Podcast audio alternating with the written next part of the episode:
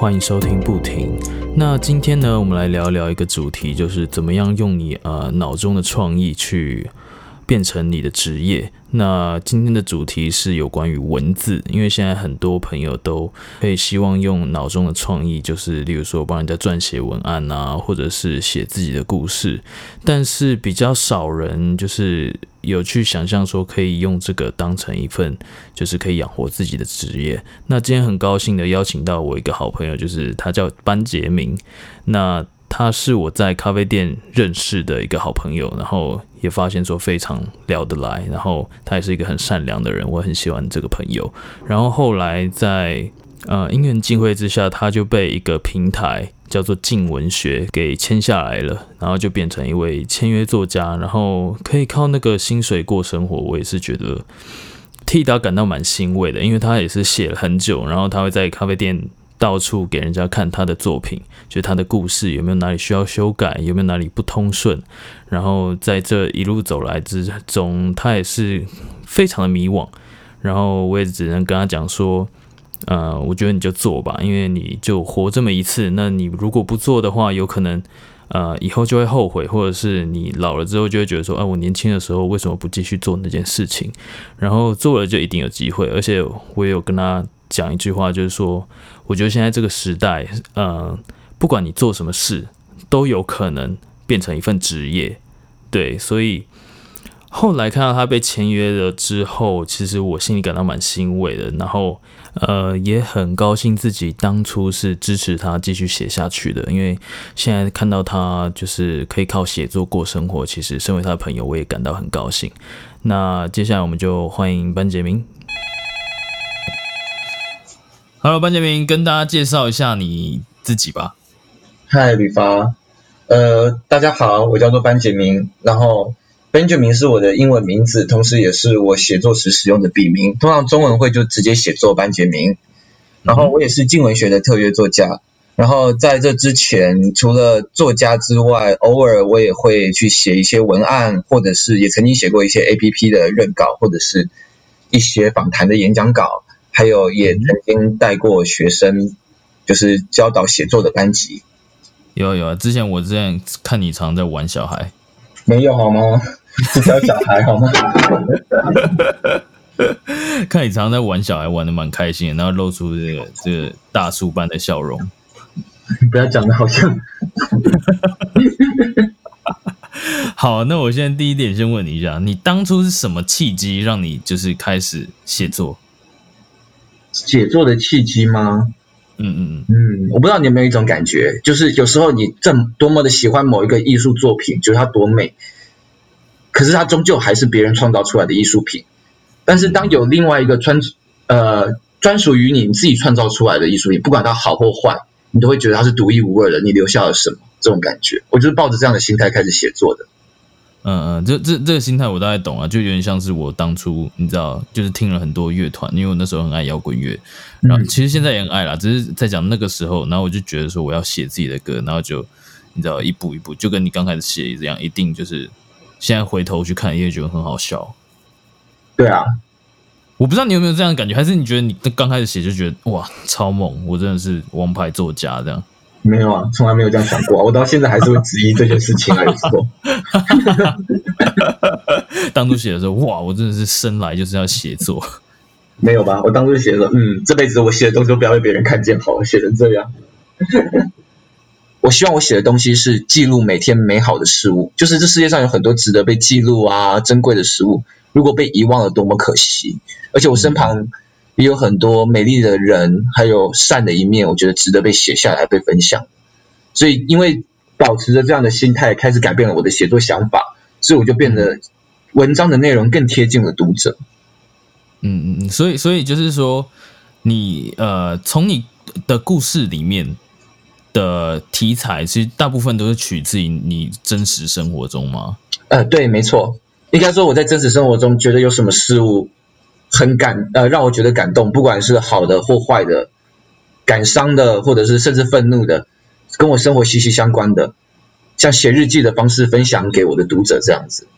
嗯嗯嗯嗯，哎，那你你平常生活中都在干嘛？我可以请问一下吗？就是就是工作，还有就是普通的，就是例如说日常生活其他的事项，你是怎么分配时间的？就是大概你呃，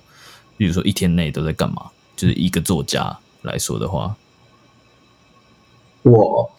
我其实花更多时间在生活，而不是写作上面。当然，每日还是会习惯写作啦。我写作的模式其实比较像是我今天。比如说我去了咖啡厅，就像当初在阿 B 遇到你，然后我们两个人聊聊天，你的让我得到了什么灵感啊，或者是今天生活有什么样子的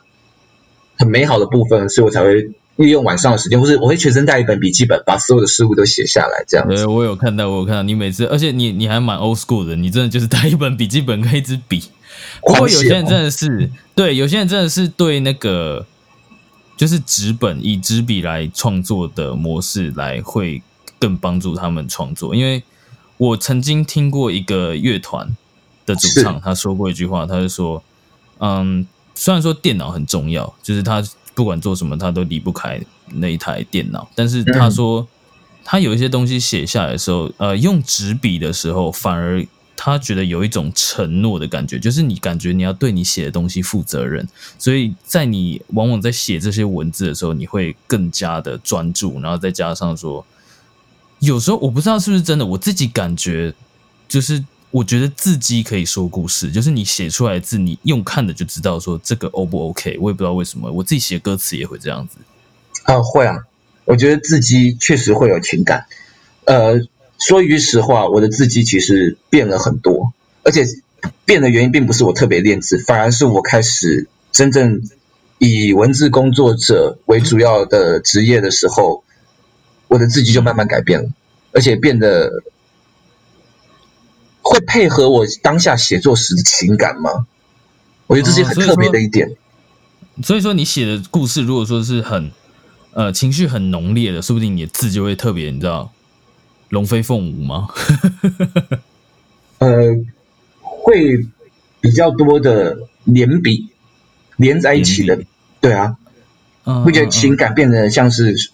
一整个像是水啊，或者连接在一起的环节。但是如果变暴躁不安，刻字就会变得很用力、很快，而且每一笔都像是在挥刀一样的感觉。哦，我曾经看过你写的字，我觉得我大概想象的出来，就是看到你的字，就大概知道你当时写下这些故事的情绪是怎么样的。哦。对啊，蛮有趣的。对，而且而且那个时候，我记得，嗯，我们每次在咖啡店嘛，因为我呃，我跟班杰明其实，在其实，在咖啡店认识，那时候他搭讪我，你知道吗？对，反正就是就是那个时候，就是明明什么？你想说什么？没有，没事，没事。对啊，那个时候就是你也在听，你你你也有在听乐团嘛，然后你就跟我聊起来乐团的事情啊，我记得。是啊。对啊，对啊，然后后来就发现说，哎，你其实是对文字创作很有兴趣，然后呃，刚好我自己也是一个创作者，所以就是变得蛮有话聊的。然后，然后我有发现，就是说，嗯，其实其实你你的生活其实我觉得还不错，就是说你你会来咖啡店，因为每个人来那一家，就是我们待的那家咖啡店，都会寻找一些某的什么东西。那我觉得你你在你身上很清楚一点，就是有点想要说，你你是把呃。你来这边感觉就是可以得到很多灵感，然后你可以看到很多人不同的生活，然后认识很多不同的人，然后你就可以把那些呃，就是真实世界的故事套用在你的故事里面，就是有点像是说把真实的，然后再经过一点点你的呃你自己思维的故事化，然后再变成你的故事。所以那有时候就是说，我在看你你写给我，因为因为班杰明他平常都会给我看说，哎，你觉得我这则故事写的怎么样？你可以帮我读完嘛？然后就这样倒出去，就是问大家的意见，然后 然后就大家也会称赞嘛，然后有时候也会跟你讲说，我我觉得哪里太冗长了，或者是我觉得哪里就是有点不够有趣这样，然后其实都看得出来班杰明他。就是可能就是收到好的时候，他当然就很开心；好的回馈的时候就很开心。但是收到不好的时候，他其实就会特别烦恼。但是，但是我不知道在在那个过程中，你现在就是呃，对于这种事情，就是收到不好的回馈，你你调试的怎么样，或者是你有什么方法去应对吗？啊，我觉得这就是我刚刚提到的我的文风转变的原因，就是从我只是觉得自己很美，或者很喜欢这样事情，把它写下来。到我想要知道，在别人的眼中美的事物是什么，跟我觉得美的事物有什么连接？我觉得从这一点仔细的去思考，可以学到非常多的事物。就是比如说他，我写了一篇关于蝴蝶的文章啊，这等等的，然后去给了像你刚才讲的，给朋友看，然后他们回馈给我的想法，我会去思考说他们觉得哪里是冗长的部分，为什么他们会觉得冗长，而这段能不能冗长对我自己个人的意义是什么？因为我觉得这也是一个很多创作者甚至写作者可能有时候会碰到的问题，就是我觉得这段我就是要这么写，我觉得很美，但是其实他忽略了这段看在别人的眼中是什么样的感觉。嗯，所以你是在这两者之间，你会去抓一个平衡，就是说，例如说，会不会就是说，呃，你觉得这一段该叙述，你就会叙述，就是你会想办法拿一些最不重要的部分拿掉，是这样吗？呃，其实我不太会删减东西，我修改比删减还要多，因为我后来慢慢体悟到一件有趣的事情，我觉得真正好的文章。并不是说写一开始写就写那个读者想要看的东西，而是你会写的让本来对这件事情没有兴趣的读者也会感兴趣。嗯嗯嗯嗯，就是让他可可可以想说是有一个新的世界观的感觉嘛，就像大家在看剧一样，就是说，哎，这个是这个故事很特别，这样。对啊，我觉得应该说是从他的视角去感受这件事情，他可以感受到什么样的美，就像是我在写一个画家的故事。可是，即便是不懂绘画的人，也可以从他的视角看这个画家，得到跟他自己本身的连结，而觉得为什么这画家有让人觉得敬佩或美的地方。嗯嗯嗯，就每个艺术品都这样，每个人因为成长环境或者是呃心态或者是个性都不同，所以我觉得他们在看到一个作品的时候，每个人的想法都是不一样的啦。对啊，我觉得那些都对我很重要。嗯嗯嗯嗯，那你觉得那一些回馈啊，那些负面的还有好的回馈？现在回想起来，你觉得那些会帮助到你很多吗？以现在来说，有有些会帮助到我非常多，但是也不能说全盘接收，因为有些人他可能觉得这样比较好，并不是呃，并不一定代表说大部分人其实真的就是这样子好，或者说可能是单纯的就是他自己这时候觉得这样的心境状态下觉得这样子不错，就像是可能即便是。呃，漫威的超级英雄这么受欢迎啊，还是很多人不喜欢。但是不喜欢理由可能是因为他们本来就不接触这一块。可是也有很多人是完完全全对超级英雄不了解的，但是因为看了漫威的电影，所以变得非常喜欢超级英雄。所以我觉得这之间要做平衡和取舍。是，那那你最后是以什么标准去取舍这一点呢？我会先去思考说，这个人他就是呃，这位读者为什么会说出这样子的话。所以我会得先去了解像他这样子的人，或者像他这样子生活背景的，或是想法经验的读者，在看到我作品的时候，会连接到他哪一个部分？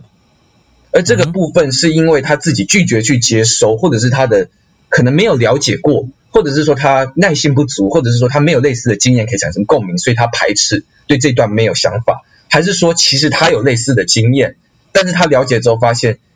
他觉得这个跟他的经验不符。或者是说这段是虚构的，因为可能真正的一个，比如说真正因为有受过情伤的人，感感受到的恋人的对恋人的看法，可能不是像我写作的那样子。那我就会发现，那其实可能是出自于我自己的功力，或者是我写作上的不足。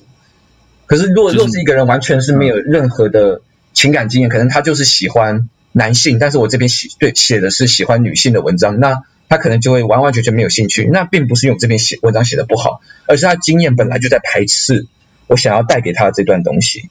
嗯，他嗯嗯，这是本来就是他站在另外一边，所以他看不清楚另外一边的东西，这样子。对，但我并不觉得这有什么好坏或者是优劣之分，单纯就是要先去了解你的读者为什么会说出这样的评语，我觉得这点很重要。那我想要问你哦，就是你当初呢，从开始写作之后，他是呃如何转变成？开始有收入这个情况呢？其实我一直以来写作都是我的兴趣，但是对我而言，写作比较像是在写日记。我只会分享给我的朋友之间看，我并不会特别的去投奖或者贴到网络上面。甚至还有一段时间，就是我不太常写作，我比较专心做语研究，真的想要成为一个学者。嗯，那直到我遇到了就是情感上面的挫折嘛，因为那段情伤对我也伤的有点重，所以我并不知道怎么疗愈自己。所以我的朋友看，就是我的一个住在新加坡的挚友，他看不下去了，他觉得说，那你就来这里旅行吧。但是当我发现我过去那里旅行的时候，我还是非常的不专心，我没有办法感受到眼前的事物，我还是不断的在回想起过去的那一段记忆，这样子。嗯嗯应该说，我是一个在那段时间的话，我得找到一个方法去排解这样的难过，而且，所以我朋友就给我一个建议，就说：那我给你一个纸跟笔，你每天就放空头脑，我就带着你走，你只要不被车撞到就好了。然后你就把你眼前所有看到美的事物记下来，这样就够了。所以我就把这些东西全部记下来，写成了一篇很长很长的日记，就是我在新加坡所有遇到美的人事物之类等等的。而且我发现，在记的当下，我变得更能够专注于眼前这些美好的事物。然后回到了台湾了之后，我又开始把我前面那段情伤的故事写成了一篇长篇小说，然后我就发表了，我就试图在，就是我朋友建议我可以试图投奖看看啊，投一些文学奖，或者是发表在平台上面，所以我就把我后来写的那篇小说叫《繁花葬礼》，它是改自于一个叫里尔克的作呃法国作家的诗集，叫做《春花的葬礼》，嗯，然后我把改呃改名为《繁花繁花葬礼》之后，我把第一二章第一二章刊登在静文学的网站上面，然后就被静文学的的编辑发现了，然后他非常有兴趣，他想要希望我给他看全文，然后并且愿意就是跟我签约那篇作品的签约，然后之后他问我有没有其他作品，所以我就把我去新加坡那篇作品又在改写成了小说给他看，他也很喜欢，所以后来也是变成了静文学的小说，叫《旅行者的解药》，那是一种新加坡的调酒，那这个在他们平台上面找得到吗？静文可以找得到，可以找得到，都有刊登。叫什么？旅行者旅行者的解药，怎么了？我想叫旅行者的调酒也蛮酷的。它就是一种调酒啊，它就是叫旅行者的解药。它的意思就是你旅行到这里，你非常的难受或痛苦，然后他会给你一杯像魔药或酒解药的东西，啊让你获得救赎吧。嗯，这边互电一下，大家不要找不要找错，是旅行者的解药，可以大家可以去静文学的平台上面，如果都呃如果说对这个文呃这个文章作品有兴趣的话，可以去看看这个故事。嗯 OK，那那你刚刚说你是呃这样得到合作之后，你心态上面会不会有什么很大的压力啊？就是说，因为你原本就没有想说要拿这个来呃当做一份工作，可以养活自己的职业，然后甚至你原本只是想要当就是学者嘛，对不对？你刚刚有说，啊然后你突然得到这样的机会，你是你想必应该很高兴吧？当初是啊，当初是很高兴。对，那你你在高兴的当下，会不会也是有非常大的压力，或者是怀疑自己说，我真的有办法靠就是打文章赚钱吗？这样会会产生一个自我认同和自我怀疑的平衡。那你是怎么克服过去的？还是你根本就到现在还没克服？呃，现在其实还是有点没办法克服，但当初最大的克服点是，因为我的小说常常取自于我自己的真实经历，或者我周遭朋友们的真实经历。他因为我因为觉得感动而把它记录下来，所以我相信，嗯在我当下因为获得了感动，把它记录下来这件事情，当我告诉别人的时候，别人也会获得感动，因为这件事情我千真万确的，他曾经感动过了我，所以这点或许是让我有一点开始有点信心的原因吧。就是我的作品，我觉得说不定在某一个环节或是细节可以感动其他人，是因为他曾经在现实生活中感动了我，或者是我周遭的朋友，所以我才会选择把它写下来。你想要把这份感动分享出去就对了。对啊，这是一个很好很好的，就是让你有动力的一个概念，就是一个理念、一个信念这样子。嗯那我我想这边想要问你哦，就是如果说想要成为一个文字作家，嗯。觉得有什么东西是要注意的呢？就是他们在他们写文章的时候，就我们就单以文呃作家来说好了。我以我个人的经验，其实我写了十几年了之后，就是我从十五、十六岁就开始写作，一直以来都只是发表给呃，就是没有发公开发表，都是分享给朋友看，所以这些作品都比较有关于我自己个人，而其实比较不像是像我刚刚讲的，因为周遭的事物造成感动，或者别人的故事彼此感动而写下来。所以其实一直以来，我觉得都不太都不像现在的作品的转变那么的完整。呃，对，所以这一点来说的话，我觉得你要可能要在乎的是，如果你在单纯在艺术上面，除了自己的情感宣泄还有感动等等以外，你还要同时在乎的是别人想要看到的是什么。什么是他需要的，他真正想看见的事物。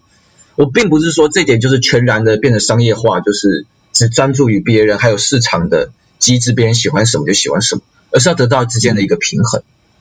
而且我的经验是因为我这么长久时间都没有投稿，也没有分享这等等的，而是大概差不多隔了十几年之后，然后才获得了认同。但是即便是获得了认同，我还常常会因为评语而受伤。那在这之前这么长一段时间，很多人急着就是早早的发布他的文章去投稿，甚至在网络上。获得了很评之类等等的，这些都会受挫，让他却步。所以我在想，如果我在那个时候就发表了文章，可能就会产生更强大的自我怀疑，并且可能甚至就没有办法走到这一步。因为写作有一个很特别的点，是它开始很容易，因为每个人都可以拿一支笔写嘛，对不对？所有人都可以。嗯嗯。但是它不像学乐器那些先练习才有一个结果，你只要开始写就可以了。但是它成熟还有出头被注意到很难，所以它需要很长很长的一段时间。所以我的建议是说，不要太急着就要求名或者是求利，它是需要时间的。嗯嗯嗯嗯嗯。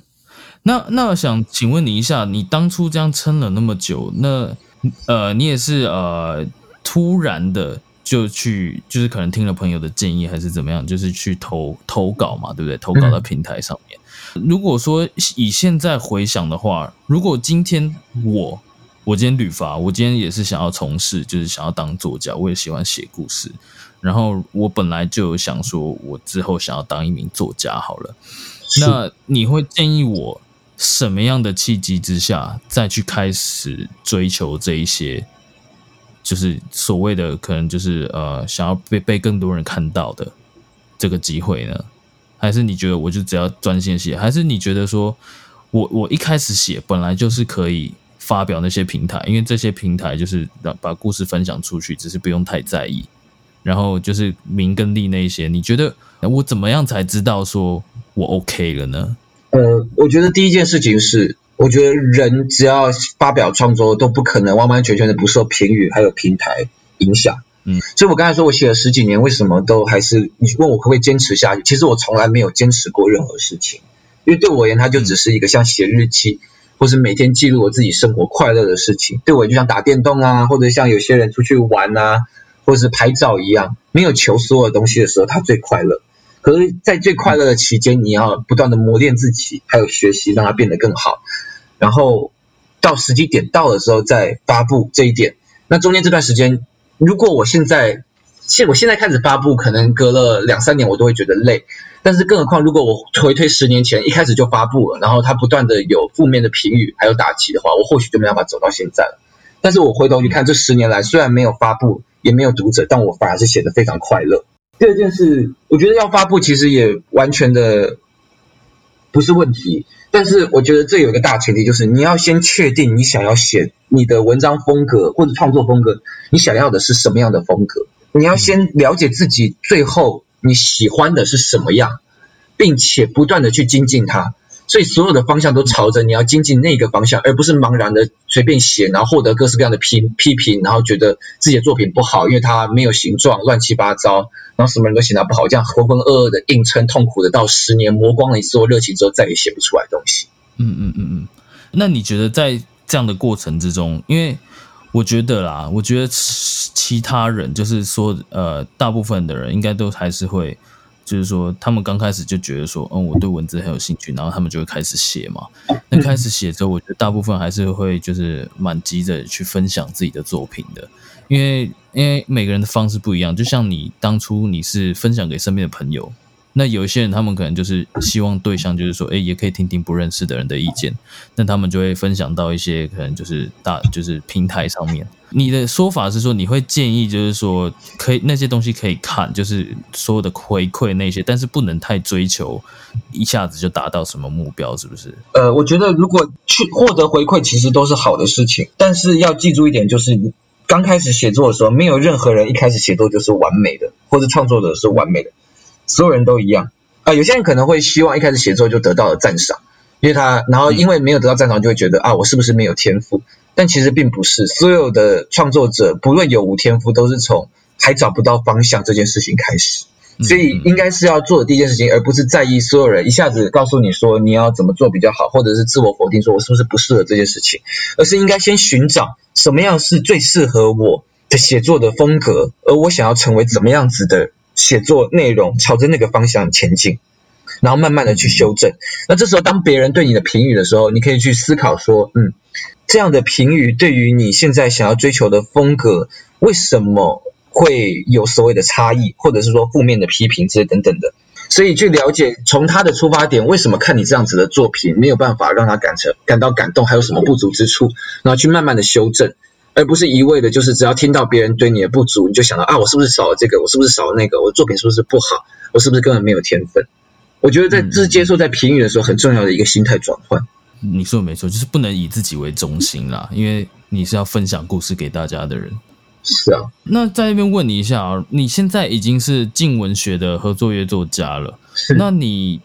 之后会对自己未来就是还会有更进一步的什么期许吗？因为近文学的主要方面是影视化，所以我接下来可能会跟我的编辑讨论什么样的作品比较适合影视化。然后，并且写出相关类型的作品。但除此之外，我自己在经营粉砖上面，常常会写一些我自己喜欢的短文啊，或者像日记一样的散文啊，或者短篇之类等等的。对我而言，那比较像是个抒发，像是跟我拉近读者之间，还有我写作分享心事，像日记那样的方式。哎，那你可以说一下你粉丝专业的名字吗？呃，叫班杰明的环形废墟。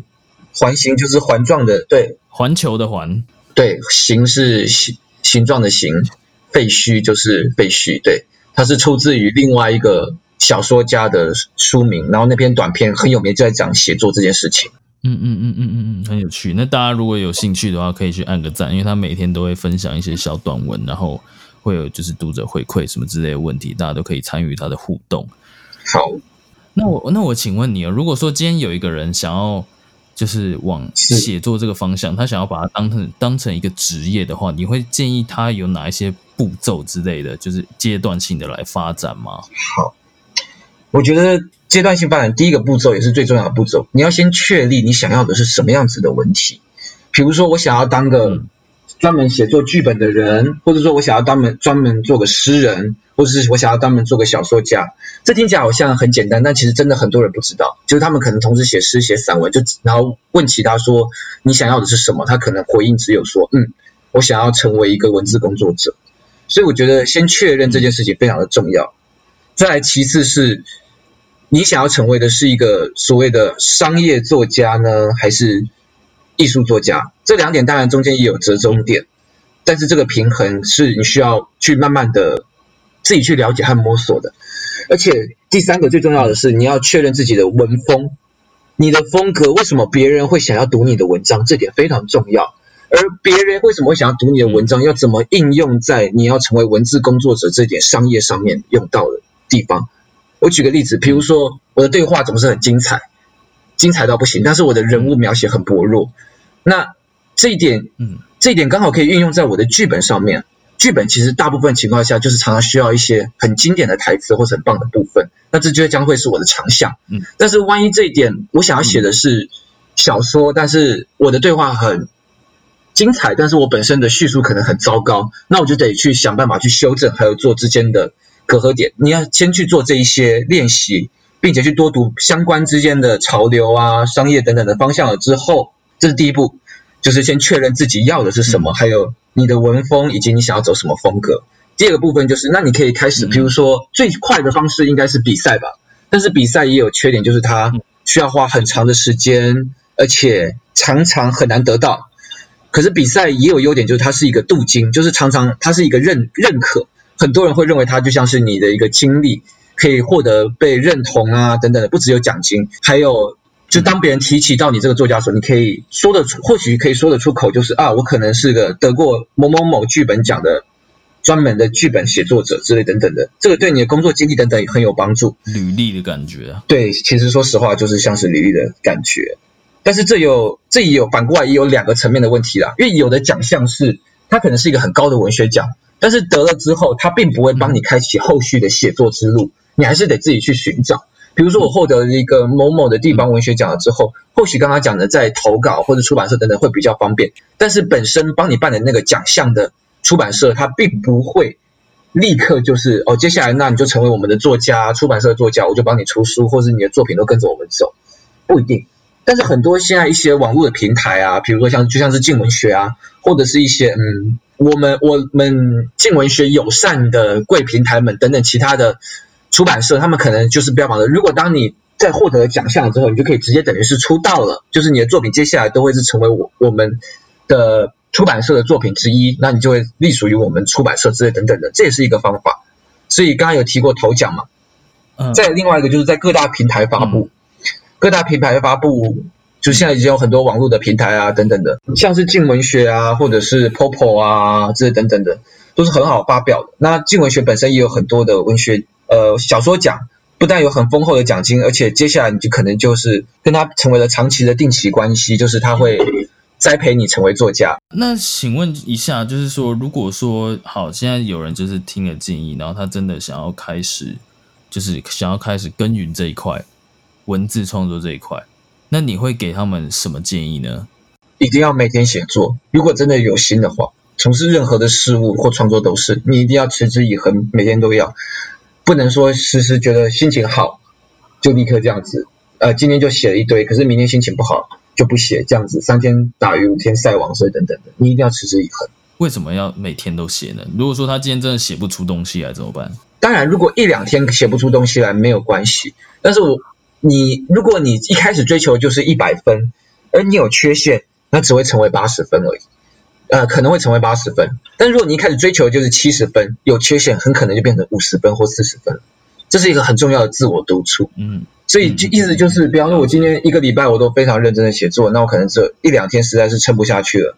那我好歹还写了五天。但是我觉得，如果我只要三天很认真写作，那我可能一两天撑不下去，那我一个礼拜可能只写了一天或两天而已。嗯嗯嗯，就是要不断的练习啦，我懂了这个意思，就是好像做每一行其实都这样子，如果真的想要，尤其是越困难的行业，我觉得就越要花时间去练习，因为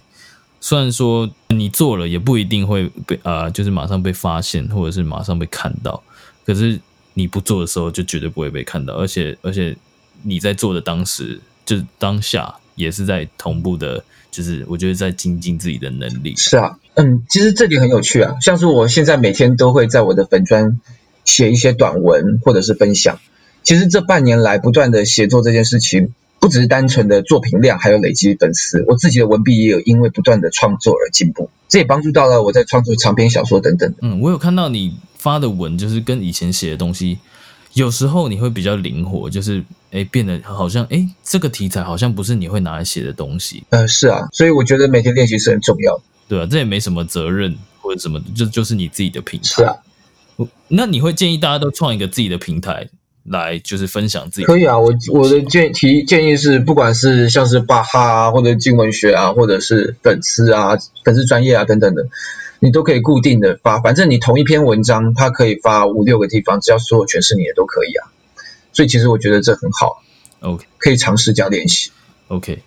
你有推荐什么书？呃，什么工具书是觉得说大家可以去看看的吗？就是对于写作这一块的心态或者是技巧，你有看过这一类型的书吗？比如说像是有，还真有啊，还是会读一下啊，像是。我非常推荐的，我现在书架上面就有一本叫做《超棒小说这样写》，还有《超棒小说在进化》和《超棒推理小说这样写》。虽然名字听起来很，怎么听起来 很没有，这本书超棒的，好不好？超棒小，还有超棒小说，真的啊！你突然超不帅的，突然超不帅的。还有，好啦，那认真的说，有一个非常喜、非常非常喜欢的前辈，他叫许荣泽先生，呃，许荣泽老师，他出版过了叫做故事课或者是小说课，他的文章，呃，他的演讲是在 YouTube 上面也可以找到，我觉得非常非常的值得去阅读，他会对写作上面非常的有帮助。嗯，他是在讲什么呢？书的大概内容，他是在讲如何写作呢，还是在？心态上面还是你知道都有，呃，主要是在讲如何写作，这样像如就是他写的是，像他的副标题的小说课折磨读者的秘密，折磨读者的秘密这句话意思就是我要怎么吸引你，让你觉得看不到很痛苦，你一定要看到我的小说，像这样子等等写作技巧方面。那如果你说要怎么样子在心态上面调整，或者是跟读者互动的话，哎，等我一分钟，我拿一下我书柜上面另外一本书，好好好，没问题。你拿一本书要一分钟，不敢相信我。手太短不可以吗？叫做关于写作，一只鸟接着一只鸟。一只鸟接着一只，哦他这个是作者，他说他小时候他弟弟在那个有一有一个研究报告，就是就是一堂自然课需要画很多很多只的鸟，然后他弟弟因为看到满地都是鸟，就像是我们在写作或者是创作者一样，看到满地都是我们要做的事情，然后觉得很痛苦，不知道怎么办。他父亲只讲一句很简单的，就是一只鸟接着一只鸟，你眼前看到哪只鸟就拿过来，开始画它，画完了之后再画下一只，这样就好了。了解，这含义真的是很深呢。如果说你不解释，我还真的不知道那是什么东西。我想说，鸟跟写作会有什么关系？原来是这个意思。哦，谢谢你解释给我听，不然我真的听不懂。那这些书的呃，现在这这些书还买得到吧？都买得到啊，都买得到。啊，好好，那那那我到时候我我再把这些书的连接贴在文章里面，如果大家有兴趣的话，都可以去购买。就是如果说想要做文字这一块好啊的话，班杰明，你可以跟我最后介绍一下，你现在目前有哪一些作品已经是在网络上看得到，还有你自己目前有哪一些平台可以跟你联络上吗？平常我每天都会定时在我个人的粉专叫班杰明的环形废墟贴一些短篇或者散文集，或者是诗之类等等的非长篇小说。因为我是静文学的经纪约的长期约的合作约作家，就他们会稳定的支付我薪水还有稿费，所以我的长篇小说都是隶属于他们。但除此之外，剩下的作品我都会贴在我自己个人的粉专。然后静文学那边的作品有刚刚提过的《繁花葬礼》，《繁花葬礼》在约末九月的时候吧，也会有一场访谈，就是静文学那边的访谈，影音访谈，关于《繁花葬礼》的内容，还有它的嗯创作理念，还有一些故事。在关于静文学的长篇小说部分，我目前有两篇爱情小说，一篇叫做《繁花葬礼》，另外一篇是《旅行者的解药》。然后除此之外，还会接下来会有一篇恐怖小说，叫做《刺激岛》，它是刺是刺痛的刺，脊是脊椎的脊，刺激岛，它是一篇妖怪还有克苏鲁风格的惊悚小说。然后关于史诗方面的话，我接下来会还有正在连载的一篇像《魔戒》还有《龙与地下城》风格的小说，叫做《关心者》，流亡的血脉，它是一个很长的系列。然后目前出到第一集，然后还有一篇是太空太空史诗的架空奇幻小说，呃，科幻小说，对不起，它主打是科幻，像是星际大战类型的小说，叫做《诸神街王子》。然后还有一篇是推理小说，比较偏写实的，叫做《厌世法务》，主要是在讲黑帮还有法律之类等等的。那目前就是这几篇，这样总共有几篇啊？五篇。目前有六篇。好，那这六篇都是在静文学的平是的台上面，这六篇都是在静文学的。平台上面看到的。好，那那我可以麻烦你，就是把每一个作品的连接都发给我吗？这样我觉我我觉得听众会比较好好找一点，因为有一些故事实在是就是那个书呃，可能他们会打错，就是呃呃名字之类的，我怕是会这样，所以我觉得给他们一个连接，其实他们如果有兴趣的话，会比较好好去找到这个故事。那我问你哦，班杰明，你对你现在以写作过生活这样的日子，你觉得呃算是满意的吗？是你理想中的吗？是还算是我理想中的。我想，嗯，最后和读者还有你分享一小段话，我觉得它非常代表我的心境，是我在别的地方读到的。就是不论煎熬和批评都是成功的先决条件，这是宇宙运行的法则，而且没有人可以没有人可以得到例外，因为只有痛苦的部分，有痛苦才会是人生。而你可以选择你要的是哪一种痛苦，是通往成功前的历练，还有压力，还有折磨的痛苦，还是你没有去尝试过遗憾终生的痛苦？我我曾经听到有一个人说：“你现在过得痛苦吗？如果痛苦，那就对了，那代表你活着，因为舒服是留给死人的。”我后来就被这句话帅了一辈子。我认同。我觉得，我觉得这句话其实其实蛮酷的，然后也也很对到我的胃啦。因为就是，我就觉得说，其实也说的没错，因为我们每个人生下来，其实有的能力也不同，说不定想要追求的事情，跟我们原本的天赋又不同，就有可能说，我今天很会画画，但是我其实不想当画家，我想要当一个作家。然后你就要付出更多的努力，然后还不一定能被看见。但是就是因为这样的痛苦，所以才让我们感觉到真正的活着。那这样的痛苦，说不定也是让我们快乐的一个原因之一。没错，我很认同。好，那今天非常感谢班杰明，就是愿意给我访谈啦，因为他呃，你也平常也是很少做这种访谈类型的东西，对不对？是啊，是啊。对吧？平常都是以以文字啊什么东西来代替，真的是很感谢你可以出现在我的这个有声内容频道里面。那大家如果有对他的作品有兴趣的话，我都会呃放在我的文章内容里面，里面都会有连接。然后再加上班杰明推荐的书呢，我也会想办法找出连接，大家有兴趣的话都可以购买来看。也谢谢你了。那今天就非常谢谢你了。好，呃，今天非常谢谢班杰明的分享。呃，不知道各位听众对文字创作还有文字工作者这一块有没有更进一步的了解？那也欢迎到粉丝专业或者 Instagram 私讯或留言告诉我。然后另外呢，最近也开始在这两个平台上面做更多的互动，跟大家分享近况或者是呃有趣的内容。然后也开始会在就是每一集的发文中间会开始 PO 一些。呃，我在美国这边看到或者是听到有趣的事情给大家分享，然后如果大家有兴趣的话，也欢迎追踪跟订阅，然后这样也可以呃立马知道，就是说最新的一集已经发布了，然后是什么样的内容，大家就可以马上去收听了。那这一集呢，主要的主轴还是先放在呃作家这一块为主，那之后呢也会。呃，找找看有没有呃专门以商业文案为主，或者是其他活动文案撰写的